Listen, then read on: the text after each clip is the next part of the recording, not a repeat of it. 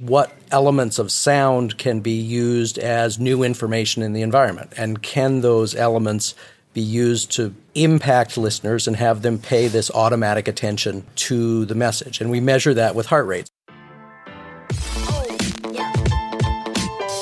This is Robert Potter, professor of communication science at the Indiana University. In this episode, we discuss how the heart rate reacts to different sound elements. You're listening to with Love and Data. Ein Podcast von Alex Jacobi.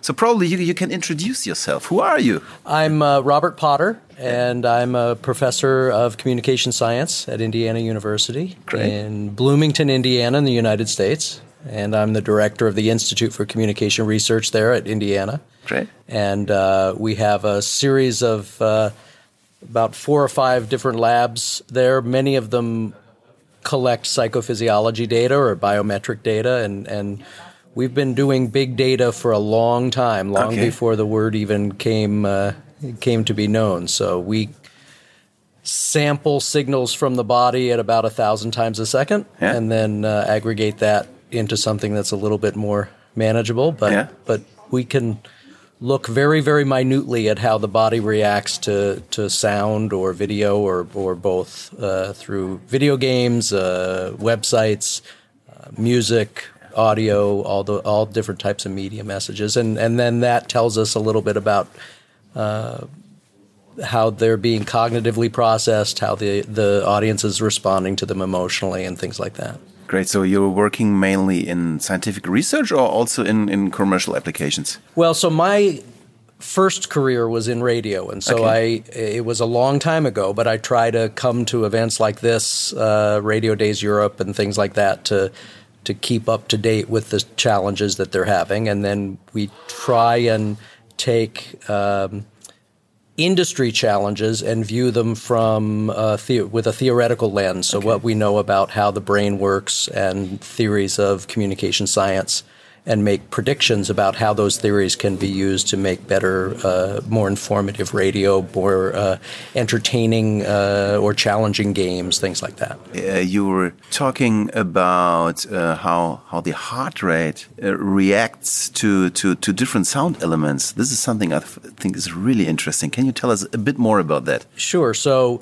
when uh, the heart is actually controlled by two different uh, nerve parts of the nervous system, Yeah. the the parasympathetic nervous system and the sympathetic nervous system, and most of the time in media processing, it's the parasympathetic or the attention system that drives what the heart is doing. Yeah. So when something happens that's new in the environment, your body has what's called an orienting response. So Okay. it's it's been evolved. We've evolved, and not just humans. All types of animals have the orienting response. So when something new in the environment happens, you automatically send a little bit of attention to process it to make sure that it's safe Yeah. uh, and you don't have to run away from it, or that it's not uh, something that you need to run toward, right? Food or or mate or something, right? That that uh, that you need to process very quickly. So what my work has done is looked at what elements of sound can be used as new information in the environment, and can those elements be used to impact listeners and have them pay this automatic attention uh, to the message. And we measure that with heart rate. So when you have an orienting response, your heart actually decelerates. I, I, I, this was something at the first which uh, where I thought, okay, I would have expected it a different way, so that the heart rate goes faster. That's right. Can you explain that? I, I can. So, uh, and and this happens with with students in my class all the time. You ask them, so when you're paying more attention to something, does your heart rate speed up or slow down? And people say, well, it speeds up because I can hear my heart beating when I'm paying more attention. And actually, what that is is it's an artifact of the parasympathetic nervous system, which is quieting your body for for information intake. So the reason that you hear your heart beating is that the rest of your body has quieted down so that you become aware of your heart where in the past or in a situation where your parasympathetic isn't activated, the rest of your body is so noisy if you will that you can't hear your heart. So, so the sinking heart rate is just something that follows the the quieting, the, the of, the quieting system. of the body. Correct. Right. Okay. Right. This is amazing. So the parasympathetic system is known as the as the uh, resting system, uh, the digesting system. The sympathetic nervous system is your fight or flight system. Yeah. So that's the get ready, stuff is going to happen system. The parasympathetic is the quieting down, Yeah. information intake, Yeah. uh, rest and relaxation type of. So, and, and, and can you say that different type of sounds cause different reactions?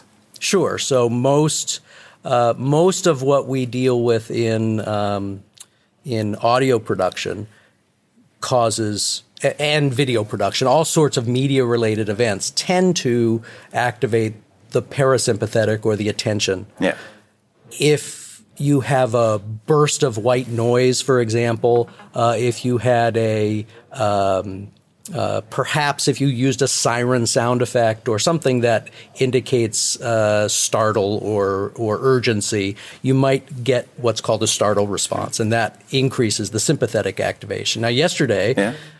one of the things that I was able, I hope, to show is that in certain conditions, if you repeat these features, so if you play a jingle, if a, if a listener hears a jingle three times over the course of a broadcast, by the third time, it's now becoming more of an irritant, and you actually see the sympathetic nervous system affect the heart rate. So, and and therefore it accelerates, It when the third jingle plays. Um, now, that's only under certain conditions. Is this It's not all the something which we want to achieve in communication?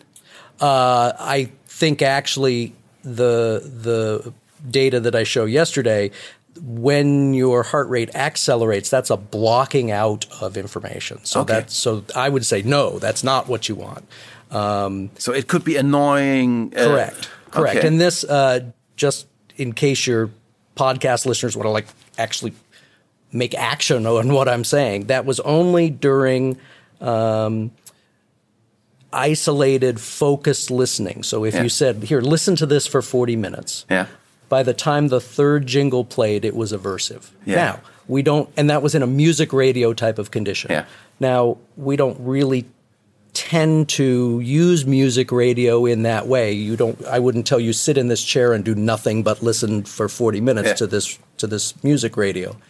When we then shifted the condition and said, okay, listen to the music radio and do whatever you want, bring something to work on, that aversive reaction to the repetition went away. Yeah. Okay. So so if you're a podcast list, uh, producer, for example, and and you have compelling content Yeah. where you think the person's going to sit and listen very closely, you'll want to be careful about how often you use these things. Okay. If you're a back, if you're a producer who's creating audio that's more in a background, you can use that repetition to constantly call them back to, "Hey, remember me, remember me," and it won't Okay, be an great. aversive thing. This is interesting for podcasts. Actually, I think because podcast is one of the few mediums which people consume as a secondary thing. So they uh, tend to do something else, like drive a car or or or go to the gym or whatever. So in case you assume that your listeners that's are in the gym point. or in the car, you can do that, right? I, I think that um, it's more so when I'm I, I'm only thinking of my my own use Yeah. of podcasts now that I can't use podcasts at the same time that I'm doing something really cognitive. Okay, right? that's- yeah, So so yeah. I'm not going to use it when I'm uh, studying, when I'm doing my taxes, when I'm reading, right? I do it when I work out. I Yeah. did it this morning. Uh, when I wash dishes, Yeah. right? So, so, so you're right to a certain extent. But then music radio, I think, does tend to be used at least by my students at an undergraduate level yeah. at the same time that they are doing these cognitive tasks, Okay, right? I So it, so yeah. so podcast, right? You can dual task with a Hmm? podcast, but it's more of a cognitive, what we call controlled attention Yeah. task than washing dishes. Yeah. no, but it, yeah, I, Uh, I'm sorry. Wait. yeah. So so then then so, which You can only do one cognitive task. Listen to the true. podcast. That's exactly right. Right. Or, or if you're going to be uh, reading your favorite book, you can have uh, a Pink song on in the background because yeah, okay, that's all right. This is where my cognitive task is. Yeah. Is focused on the book I'm reading, and then she's playing in the background. Yeah, and, and it really depends on the music you're listening to, right? that's true, too. Because uh, so so so in in, in our uh, experience, the more rhythm, rhythmic music is, the more it distracts the perception of, of of speech, and the more harmonic it is, the more uh, it can even support it. Right, and and I think uh, now this is just not backed up by any actual science that I've done, but I know that the older I've gotten, the more irritating to my cognitive system lyrics are. Yeah. So so lyrics really bother me if I'm trying to concentrate on something because I've always been someone who wants to hear what they're Yeah. singing about. Um, so I'm need either some sort of electronica in the background or classical or something without lyrics because it it can be irritate it can constantly cause my cognitive resources to go to the music instead of what I want to be concentrating Yeah. on. So you also had this case yesterday where you said you, you had this study that the difference in voices can bring this attention, but you said you found out interestingly that if the difference is too much, or probably what you said, if the difference is male to female, it's completely different responding. Right. So so and I do want to you you heard me yesterday. Yeah. I want to be cautious about that because I I don't want people to suggest or think that I'm saying, well, you should have all male Yeah. broadcasters. Yeah. The the what we did was look at the difference in fundamental frequency is Yeah. is technically what it's called, right? The timbre of the voice.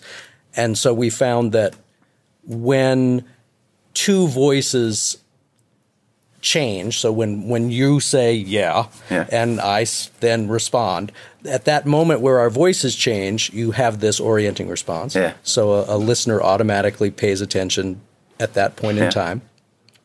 But then there's a different amount of cognitive resources that are allocated based on how different the voices are. Yeah. So if I was talking a lot like this, then it would be an orienting response to the change between you and me. Yeah. But my research suggests that maybe that affects memory in a negative way. Yeah. So what a what a producer would want to try to do is try to find two voices that are fairly similar to each other Mm-hmm. in fundamental frequency and have those people hold the dialogue and that would probably be the most optimal combination in a producer. And you said yesterday, so you did not yet research whether the gender change made a difference or not. Correct. And I have a very interesting point about that. Yeah, please. Um, I'm running a voiceover agency, which is fairly huge. So we have data about 30,000 decisions of Yeah. voices Yeah. from cl- paying clients. okay. Make a guess. How, what's the percentage between male and female voices? Especially when you think about corporate movies or longer tour, longer communication. Oh, you're putting me on the spot here. So this is corporate voiceover. Corporate of, voiceover say- narration. Yeah. Okay, of Yeah. say like a, a public relations piece for Yeah, a, for for, a company. I would say probably 60-40 female. It's 80 20 men. and I tell you, The professor doesn't know I have no clue. I'm not very academic, so I can just put out guesswork. But what we did do is that my team started researching. Yeah. And we first thought, okay, this must be a mistake or Yeah. there must be an error. And this is even, I mean, this sounds so sexistic. We cannot even publish this on our blog. So what's, what's wrong here with our clients? And it turns out it seems nothing's wrong with our clients. Hmm. And we found a research paper uh, which was about uh, people suffering from schizophrenia. And it was a research paper that showed that about 98% of people who suffer from that, uh, they, what, what they do is they synthesize voices in their head. And 98% are male voices, Really? really. Okay. Uh, but that's what that's at least what I found in that paper. Okay. And then we started digging deeper. Yeah. And and then th- this research suggested that there is a different area in the brain where mm. male and female voices are processed. Interesting. And as I remember, I, they showed that it's easier to consume male voices and it's harder to consume female voices. Huh. But once you consume them, the message message sticks more with female with voices. the female voice. Oh, that's now now that may be at least in in modern culture because of if the percentages that you're reporting are correct, Yeah. may be a novelty effect, Yeah. right? So that so that I don't hear female voices very often, and so Yes. when I do, I store that information. Uh, you think? Yeah, okay. I mean, that's a possibility. There's a that possibility. May, that may add to to the reason why the memory is Im- is improved is because wow, that was an unusual thing. I'm going to store that more deeply than uh, than a male voice. or is it probably because the first voice you hear is your mother, or?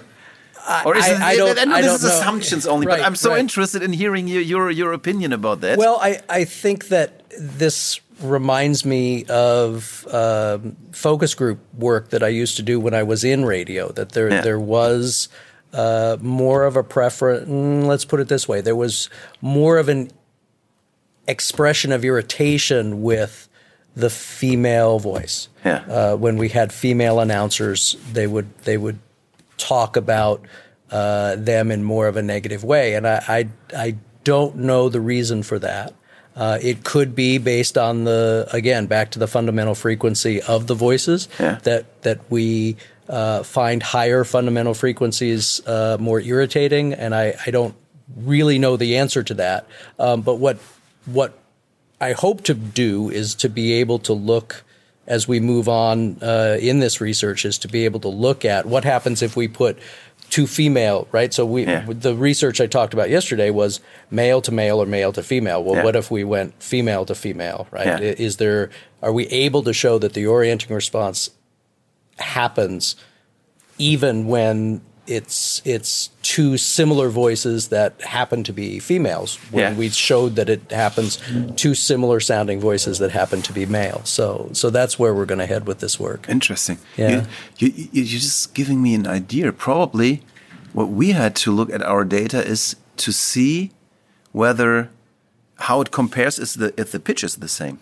Hmm. So some, uh, I mean, it's th th there is a little That- oh, range right. where a deep female voice and a high male voice could meet in a range. That's that's very interesting. So rather than or in addition to looking at and if I'm understanding you right, your your data is like here's the palette from which people can choose. Yes, so we have about two thousand voice Right. talents. Okay, great. And they can choose. And I, I mean, the the strongest decision is a paid invoice to me. Correct. Right. That's right. That's right. And so you have that data where you could get not just look at it by gender, but you could look at it by fundamental frequency of the Actually, voice. yes. And actually, um, so I'm I have not uh, visited your company, but I'm thinking of, of vo- voiceover companies that I've visited in general. They'll have demos Yeah, sure. of these, right? Yes. it would be interesting to know your most successful voices, right? Yeah. The ones that get those Yeah. paid invoices. Yeah. Not only their basic fundamental frequency, but how much ability to vary that fundamental frequency appears in their demo reel, right? So how much flexibility do they show in, the- question. in their vo- in their vocal talent? First thing, we don't do demo reels. Or- so, okay. so the first thing we learned is that there is a very different skill set needed for a long narration or for a short off voiceover. Oh, Yeah. So we actually do not pick humans, voice talents. We pick ways to speak. So we we we uh, always uh, say no to reels. We only accept single pieces of work, and we categorize these single pieces of work even in if it's a, whether it's I commercial, see. an audiobook, or that, and uh, then we can uh, separate a lot better between the abilities and, and between how people think about voices because it's not about the human it's about the way to speak Fascinating.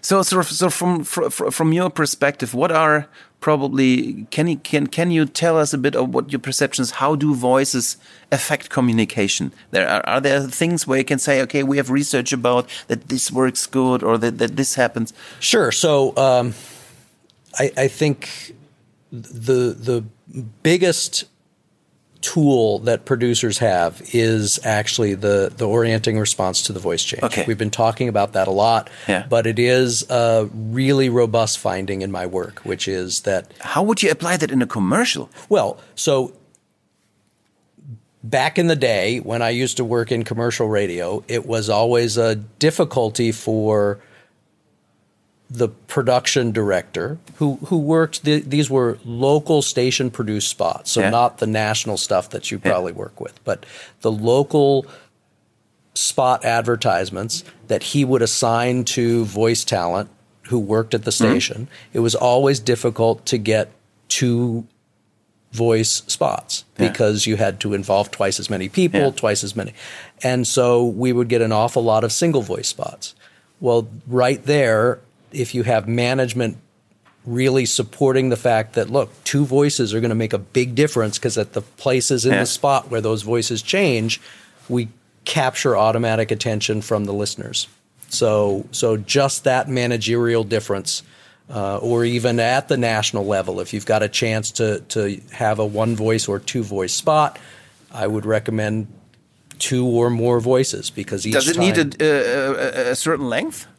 Uh, because because every new spot is a new voice, and is, isn't every spot itself starting an orient and Good response? point. A- a- absolutely right. So when when the DJ back announces out of a song and then goes from that right into a spot, there's a voice change. We Yeah. call that actually uh, in in my pub in my work and, and in media psychology that would be a commercial onset. Okay. But that's and you do orient to commercial onsets. Yeah. But then within the commercial itself, you should have two or three because that commercial onset.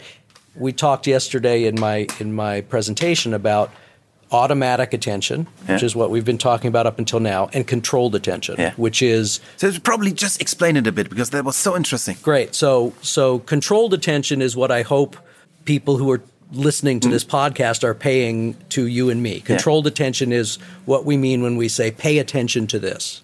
And you decide to pay attention. And and you that's right. So it is selecting information from the environment that is meaningful to you or important to you or uh, uh, uh, focused on your interests. Yeah. Okay, so that's um, uh, a controlled process. And automatic attention is this orienting response. So when something new in the environment happens, uh, you automatically say, uh, spend a little bit of your cognitive resources to say, "Oh boy, that's new. What is that?" Yeah. when a commercial onsets, you have one of those orienting responses, and that's really instantaneous and short lived. Yeah. Then it's the commercial's job or this podcast job to present uh, compelling content that really people are like, oh, what are they talking about? And they pay that controlled attention. So when the commercial onsets, that should be your big attention getter in terms of content. Yeah. So that's why starting an ad with a question is probably not a good approach, right? Because how boring is that? Are you looking for a new car? No. Okay. Yeah. But so you start with an orienting response, which is the onset of your new voice, and then you really in, uh, some somehow include some highly emotional or highly compelling content that gets them to then uh, become engaged, Yeah. right, with the message. Then when they're engaged with the message, and then their attention starts to drift away again, then you hit them with a voice change. That brings them back. Okay. Or you could probably emphasize like you, you could do a commercial where you describe a problem with one with one voice Yes. and then you come to the product and the solution and you change the voice to present the solution Ideal. Yes. because th this is what we often do in TV ads with music. Um, like you you you present a problem and then you have the pack shot. Yeah. And in the second the pack shot comes, it often works very well to use the, the the the chorus of a song or the most strongest part of the song, even with a break before. Right. And then. So, so uh, could you could you back it with data or with research that it also works with music? Or- Oh, because sure. this is just a personal perception of mine.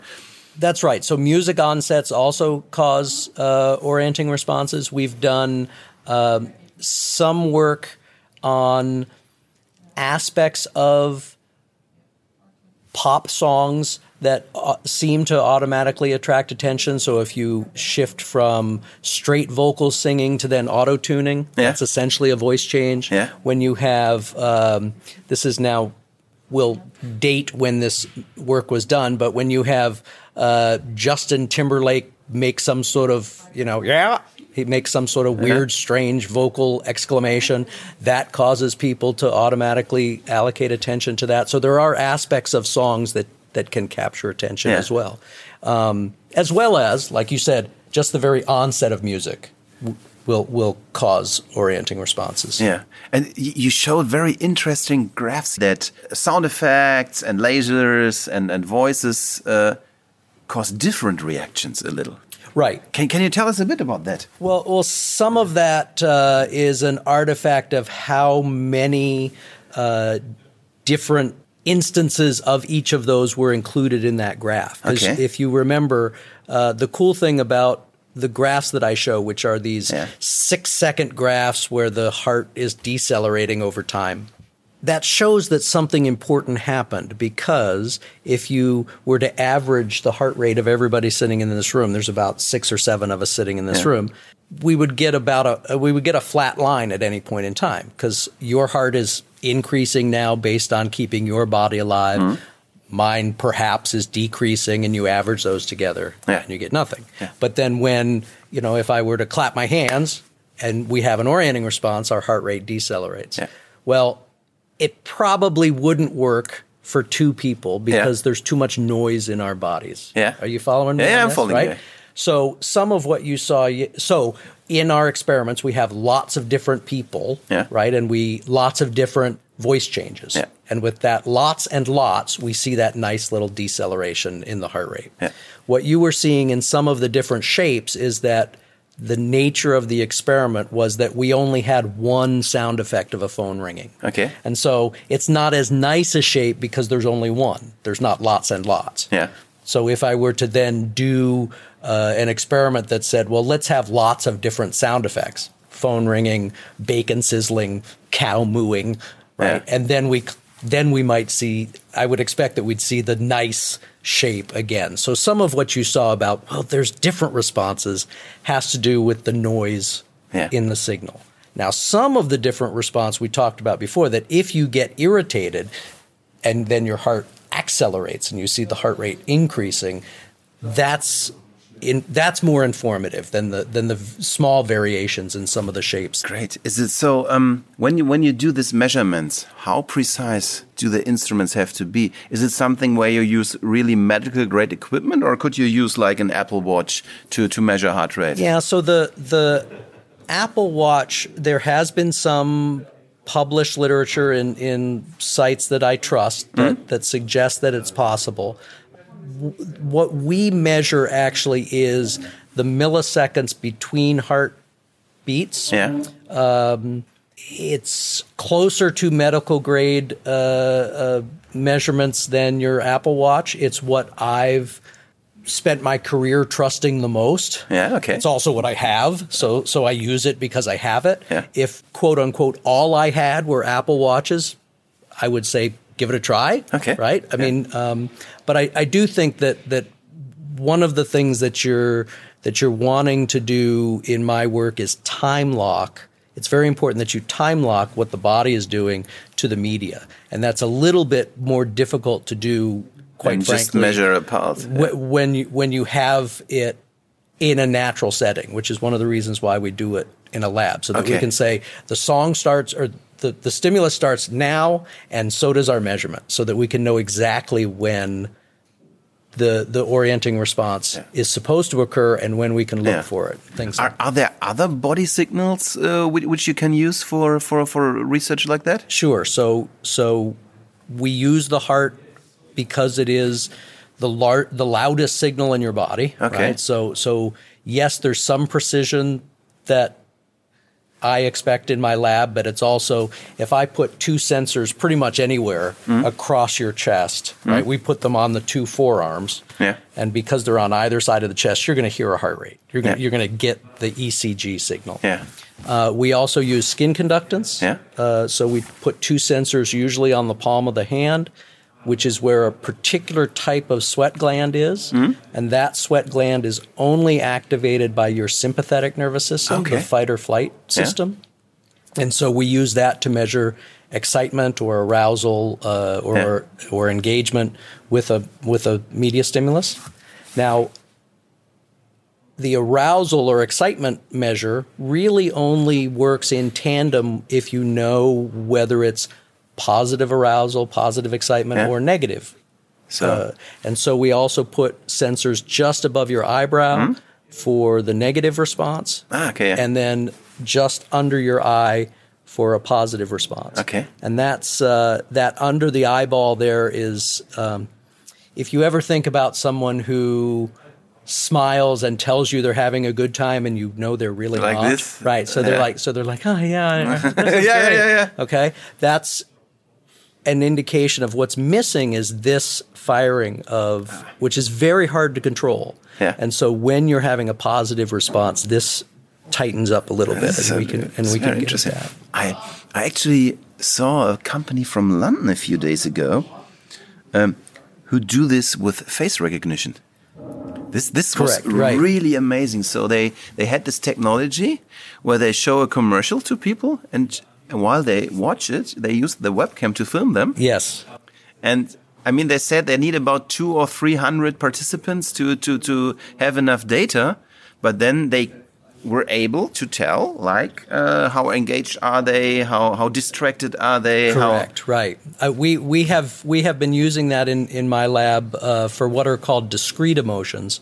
So what I just described with the physiological uh, measures, that's a way of viewing emotion which is called dimensional emotion. So is it happy, sad, calm, excited? Yeah. Okay. So those two, but it can't really tell you are they angry or are they uh, frustrated? okay, right? Uh, that the anger, frustration, fear, surprise, those are called discrete emotions. Yeah. And the what you just described, uh, it uses measurements from the face, uh, visual Yeah. representations Yeah. from the face to be able to say, oh, that's a surprise look or that's Mm-hmm. a fearful look. And and it's a it's a pretty exciting. You do need an awful lot of uh, uh, subjects Yeah. as, or participants, as you said. You also need really, really uh, almost shocking is not the right word, but really, really impactful ads. To, I mean, it's got. I mean, you need a trainings data set that You- trains, right? Correct. Right? Correct. But at the same time, if it's ju- if it's just an ad for we have used cars for sale, Yeah. your face stays pretty dead. Okay. Right? I've seen it demonstrated with uh, some really good Microsoft ads, some really good Apple ads, uh, things things that really make you say, "Wow!" That and and you can capture it there. It's also quite good for uh, interpersonal communication. Okay. So if we were, if there was a camera over my shoulder Yeah. getting your face, and vice versa. Uh, we tend to be really expressive with our face interpersonally Yeah. It takes a special type of TV message for us to respond uh, visually uh, on the face, which is another reason why I tend to prefer the the measuring of the the electrical firings, Okay. which actually happens without us being able to visually detect it. So so if I have even a very very small negative reaction, right? You can see this Yeah. because I'm Yeah. but if there are ones that are detectable that aren't visible to the human But eye. you are measuring the electrical response that triggers the muscle. Correct. Or- yeah. Correct. So we're we're measuring um, the activity of what are called the motor action units uh, in, in the muscles below the face. So This is really, really interesting. that's I love my job. Yeah, I, I can tell that. I can, I, I can tell that. Um, does the easier accessibility of of uh, AI and big data, which is which is now there, aff- affect your work, or would you say we always this this whole data you just start in the beginning, this big data thing, we did this uh, when it even didn't have a name. I have tried to stay away from that feeling of jealousy. So so in in uh, in higher education in the U.S. particularly, there was this big boom of uh, hiring of professors who have an interest in big data, which Yeah. they mean big computer driven behavioral computer algorithm Yeah. data. I understand that. Yeah.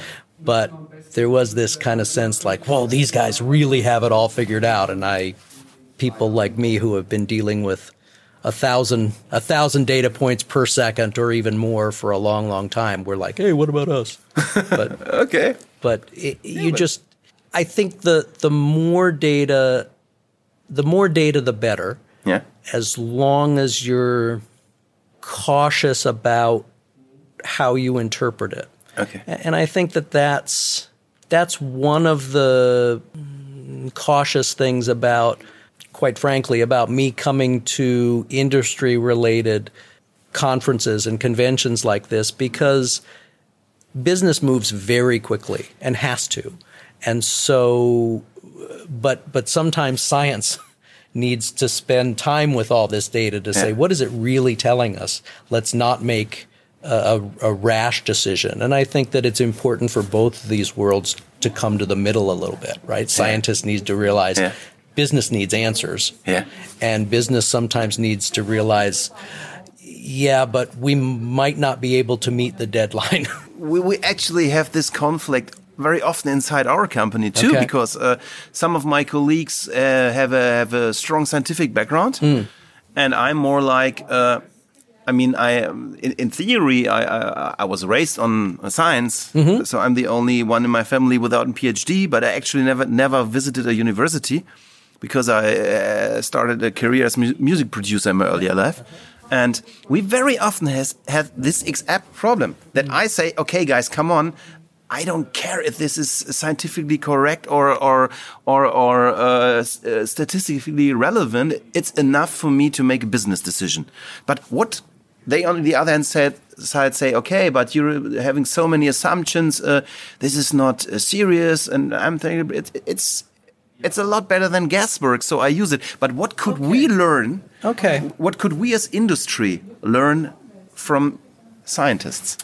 I'm going to flip it because I just learned something from what you said. Okay. Okay. So so and then I'll come back. But but so I'm I'm struck by what you just said that if you're willing to make a decision based off the data that's descriptive. So there's two different types of, of data that science deals with. One Yeah. is descriptive, right? This is what it looks like. Yeah. And then the other is statistically significant, which is is what people in my world really look for. That's where um, you have controlled enough of the other things that could be causing the effect. Yeah. Okay. But you need an answer now, so you make a decision based off the descriptive, Yeah. right? That there's still maybe a lot of error in here. Or, or even sometimes I make things simpler with the trade-off that it's not as precise as it could be Okay. in order to make the other party understand it. Correct. That's right. And and we talked about that earlier. In fact, if if with the Big Five, right? Yeah. The, Big Five. do- But if you reframe it in a way that you can then present it to people who aren't scientists, Yeah. then you can get them to make a decision. Yeah. I understand that, and that's how business works. Yeah. Uh, but if you start, and, and what I would suggest you say to the science minded people in your company is if if you start to see patterns developing in this descriptive data. Yeah. So if time after time you tend in general to get descriptive data that supports this interpretation, Yeah.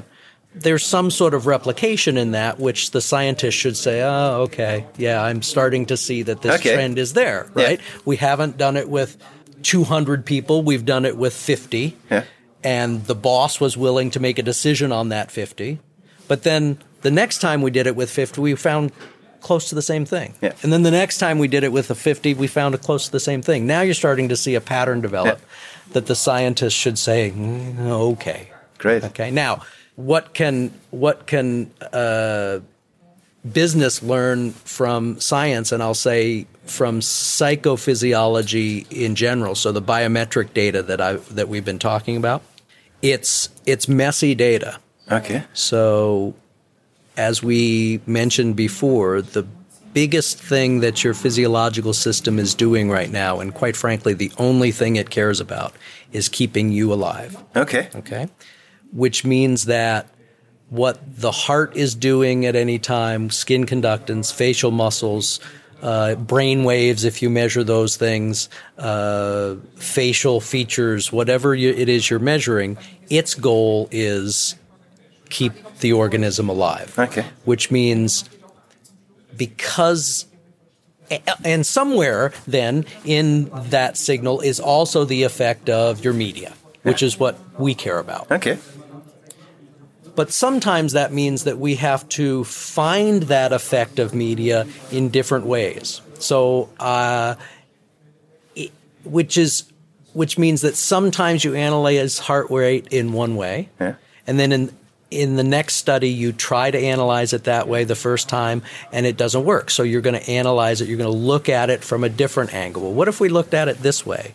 Yeah. And sometimes managers bosses, if you bring them heart rate data in study one that's analyzed in one way, Yeah. and then the next time you bring heart rate data that's analyzed in a different way, they say, "Wait a minute, this what are you doing here? Right? Why are you looking at this different than the last time?" Yeah. Which is right. Survey data. You ask your you ask your audience, "Did you like this show?" Yes, no, and- and every time it's the same questions and the same answers, and there's a predictability in how the data are both collected and then Yeah, analyzed. this is a very, very interesting point. We we, we have very often actually because, I mean, in our systems, it, it ends up with a little graph that shows you 0.7 of activity. Yeah.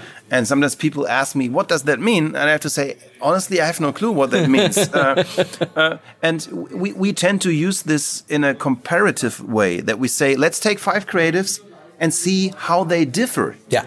Because I mean we're not able to tell. Probably our group was too small. Probably it was uh, a, uh, the, the panel had different participants from different circumstances. Right. There's no way in the world that we can economically make sure that this is hundred percent right because nobody would be willing to pay that. Right.